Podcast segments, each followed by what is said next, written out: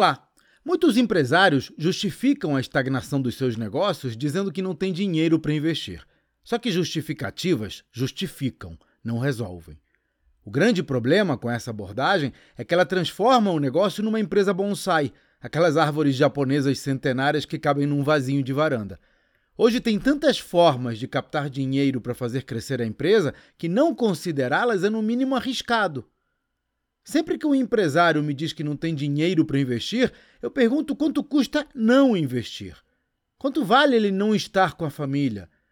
Quanto está pagando por não ter uma renda previsível que permita planejar os próximos passos? Quanto custa não poder expandir o negócio, mesmo quando existe demanda?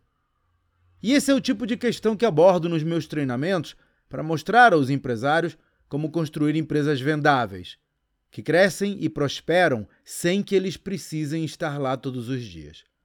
Conheça os detalhes no meu site claudionazajon.com.br. Até a próxima.